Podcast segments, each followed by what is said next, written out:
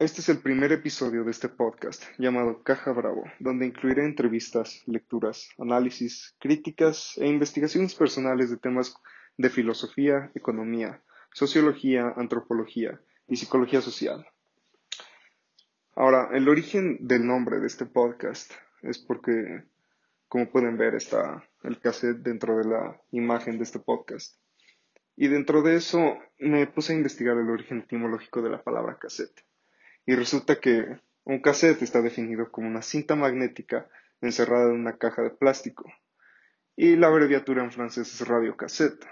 Y la palabra caseta en italiano tiene un diminutivo llamado casa, que en español se traduciría literalmente como caja.